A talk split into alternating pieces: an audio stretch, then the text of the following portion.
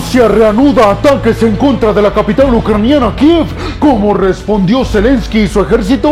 El Fondo Monetario Internacional eleva las previsiones de crecimiento económico para China, sobre todo para finales de este año del 2023 y para principios y mediados del siguiente año del 2024. Pero el Fondo Monetario Internacional le advierte a China de consecuencias gravísimas para su economía debido a tanto endeudamiento en el sector inmobiliario. Esto podría provocar, según el Fondo Monetario Internacional, el desplome de la economía de China de aquí a los próximos cinco años. Filipinas se suma a ejercicios militares de Estados Unidos y de sus aliados en la región del Indo-Pacífico. Quieren saber cómo respondió China y qué tipo de poderío militar utilizaron los aliados de Estados Unidos en estos ejercicios militares. Pues abróchense los cinturones porque a continuación vamos a abordar a fondo todas y cada una de estas noticias, pero además hablaremos de muchas noticias más. Aquí arrancamos y vámonos rápidamente hasta la capital ucraniana Kiev para hablar en esta primera noticia del hecho de que Rusia después de varias semanas reanudó sus ataques en contra precisamente de la capital ucraniana y de sus alrededores. Todo con el objetivo, ustedes seguramente ya lo intuyen, de dañar toda la infraestructura eléctrica ucraniana de cara al invierno para dejar sin electricidad al pueblo ucraniano, específicamente para paralizar la economía de la capital ucraniana. Y seguramente ustedes estarán preguntando, peregrino, pero ¿cómo es que Rusia había dejado de atacar la capital ucraniana Kiev? Pues déjenme les digo, peregrinos, que efectivamente durante un largo periodo de tiempo específicamente, se habla de más de 100 días, Rusia no había llevado ataques atroces en contra de la capital ucraniana. Nadie sabe exactamente por qué. Sin embargo, el presidente ucraniano Volodymyr Zelensky dijo que un misil balístico fue lanzado desde las primeras líneas ofensivas del Kremlin y que tenía el objetivo de impactar en la capital ucraniana Kiev.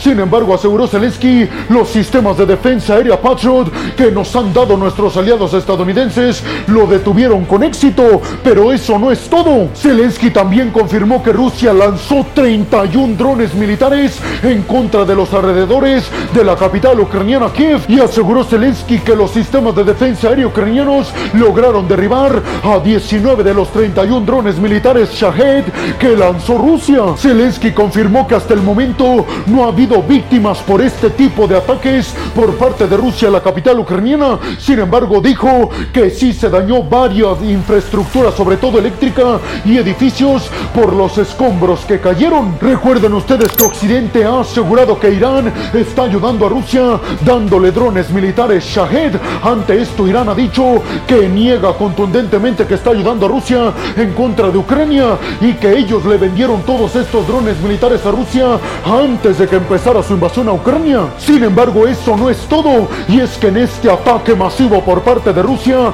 también lanzó misiles y drones militares en contra de la región de Odessa, en donde se encuentra uno de los puertos más importantes ucranianos para exportar sus granos y cereales a través del Mar Negro. Ante esto, Zelensky aseguró que los misiles y los drones militares rusos impactaron cerca de almacenes de granos y cereales ucranianos, pero que no habían resultado dañados estos almacenes. Recuerden ustedes que Rusia, después de su salida del acuerdo para la exportación segura de granos y cereales a través del Mar Negro, ha aumentado los ataques en contra de los sitios portuarios desde donde Ucrania exporta sus granos y cereales. Pero además, Zelensky confirmó que Rusia en estos momentos acaba de decir con estas acciones que da comienzo a los intentos de dañar la infraestructura eléctrica ucraniana. Pero aseguró Zelensky nuevamente como lo hicimos en el invierno pasado, el pueblo ucraniano va a resistir en contra del enemigo ruso. ¿Ustedes qué piensan?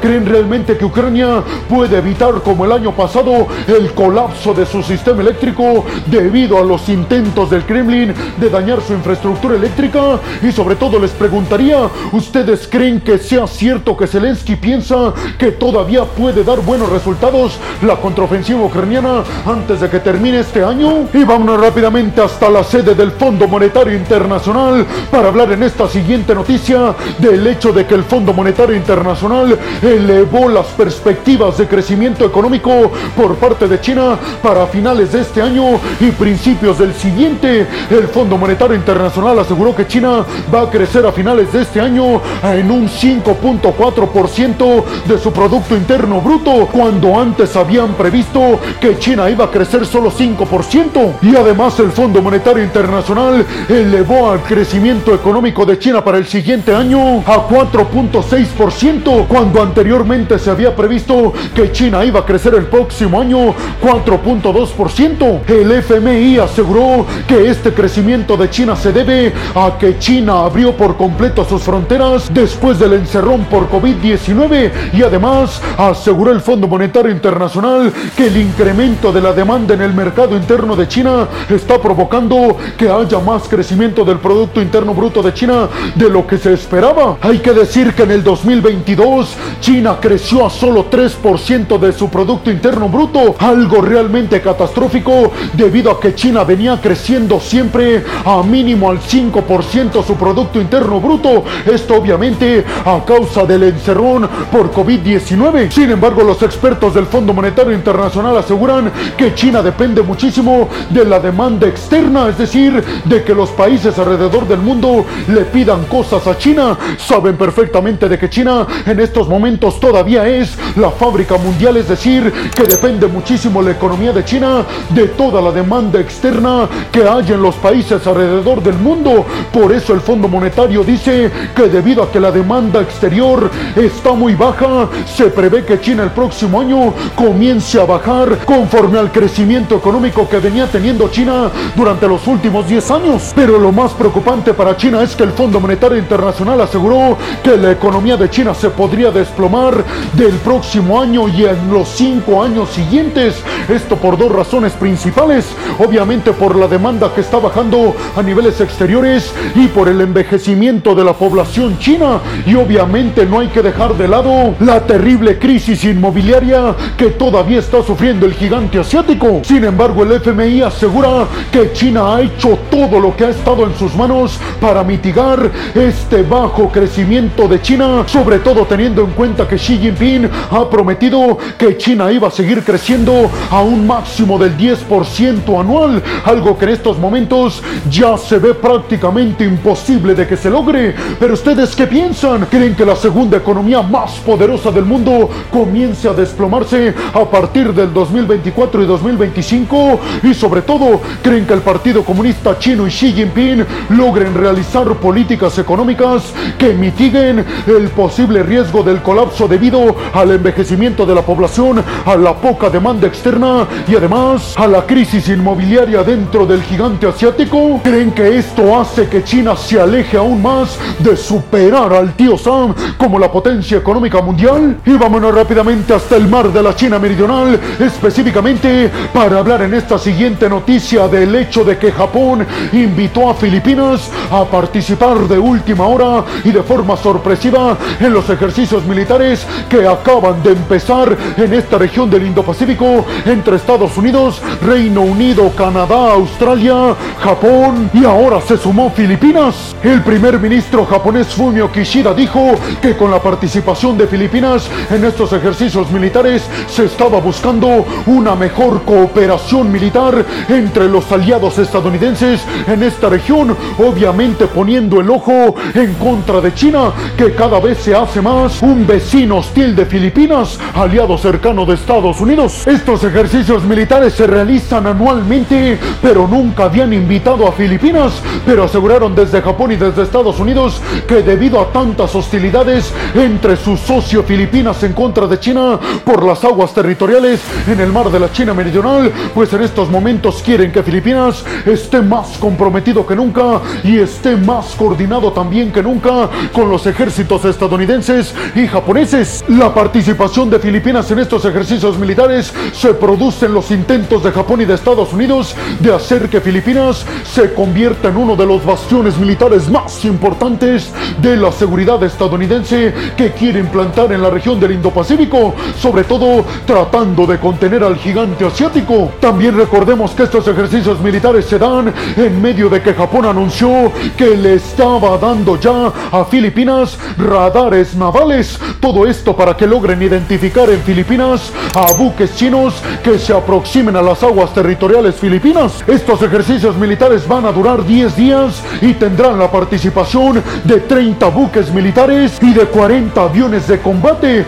pertenecientes a todos y cada uno de los países que participan. Recuerden ustedes que China reclama todo el mar de la China meridional, pero también recuerden que las Naciones Unidas falló en contra de China a esta petición y las Naciones Unidas aseguró que a China y a todos los países que componen el mar de la China meridional les tocaba 200 millas de aguas desde su territorio hacia dentro del mar de la China meridional y que todas las demás aguas eran consideradas aguas internacionales. Repito, un mandato que China no ha acatado. Fumio Kishida, el primer ministro japonés, y Ferdinand Marcos Jr., el presidente filipino, aseguraron que estos ejercicios militares no están concentrados en agredir a China, pero aseguraron que sí tienen el compromiso de asegurar que todos los países que piensan en que se debe de mantener el status quo en esta región basado en la libertad, pues que todos ellos quieren cooperar para que China no rompa este status quo.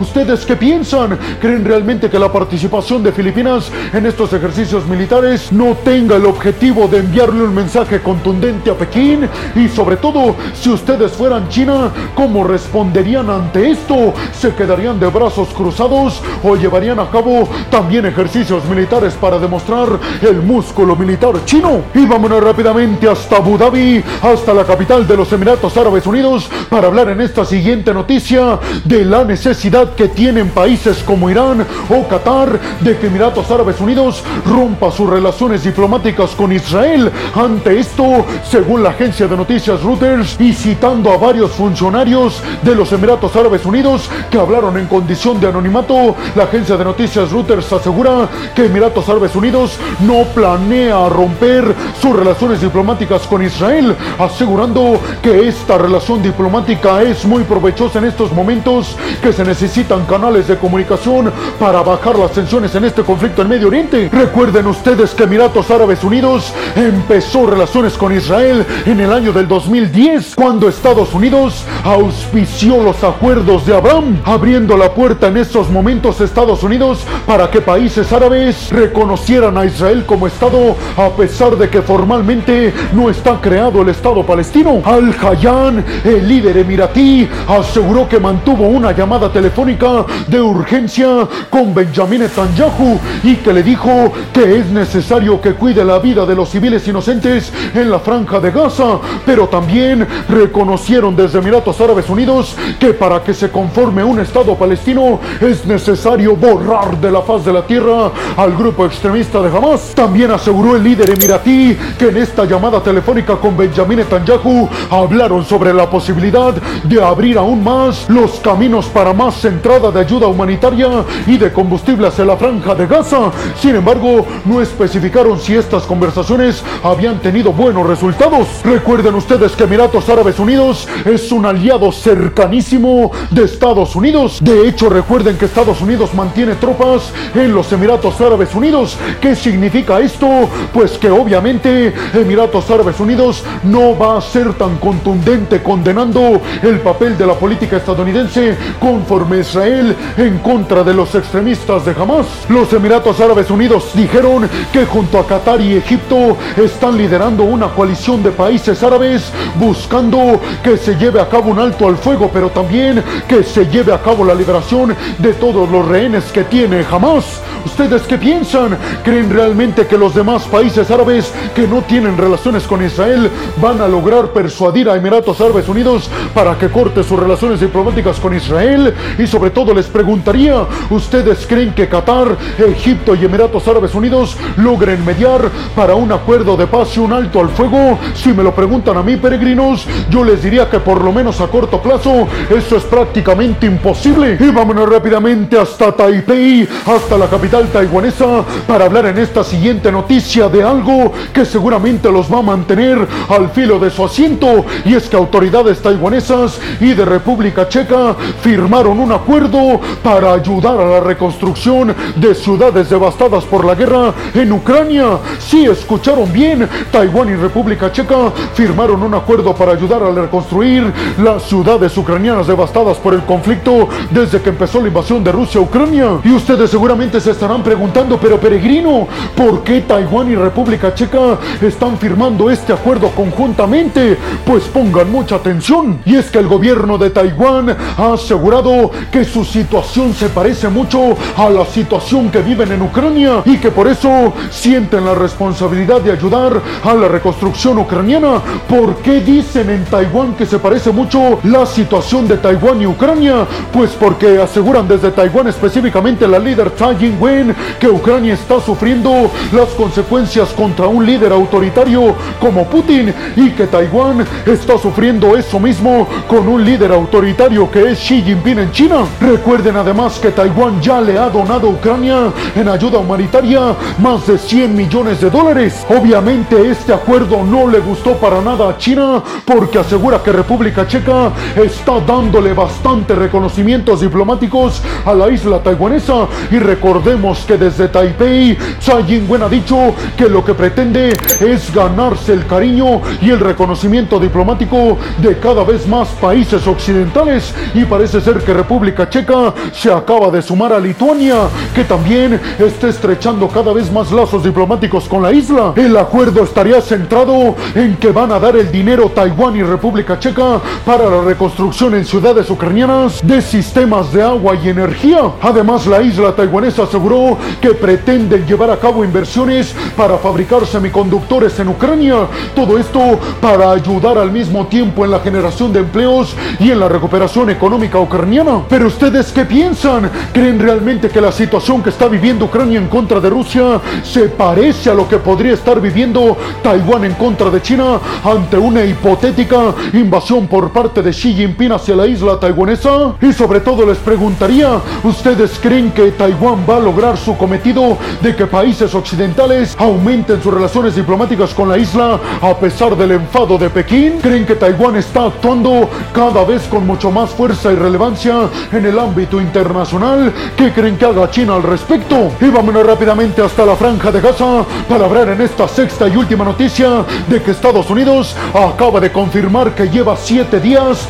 enviando drones militares de reconocimiento hacia los cielos de la franja de Gaza. Todo esto para buscar a rehenes. El Pentágono de los Estados Unidos confirmó que estaba enviando estos drones militares de reconocimiento para ayudar a los esfuerzos internacionales de ubicar rehenes y después pasarle esta información de inteligencia a Israel para que las tropas israelíes puedan liberar a estos rehenes. El Pentágono aseguró que a pesar de que es casi obvio que los extremistas de Hamas tienen a los rehenes en los túneles bajo la franja de Gaza, estos drones militares estadounidenses están observando patrones de comportamiento de las tropas del grupo extremista de Hamas. Todo esto para ubicar a través de cuál túnel están los rehenes. Obviamente esta noticia la catalogaron desde el grupo extremista de Hamas como una participación directa por parte de Washington en este conflicto. Pero ustedes qué piensan? ¿Creen realmente que Estados Unidos con estos drones militares de reconocimiento logrará ayudar para salvar a estos rehenes que están en manos de Hamas en los túneles debajo de Gaza? Y sobre todo, ¿creen que esto hace partícipe directo a Washington en el conflicto? Y bueno, hemos llegado al final del video del de hoy. Les quiero agradecer muchísimo todo el apoyo que me dan. Sin ustedes, yo no podría dedicarme a lo que más me apasiona en el mundo. Así que muchas, pero muchas gracias. Sin más por el momento, nos vemos en el siguiente video de Geopolítica. Hasta la próxima.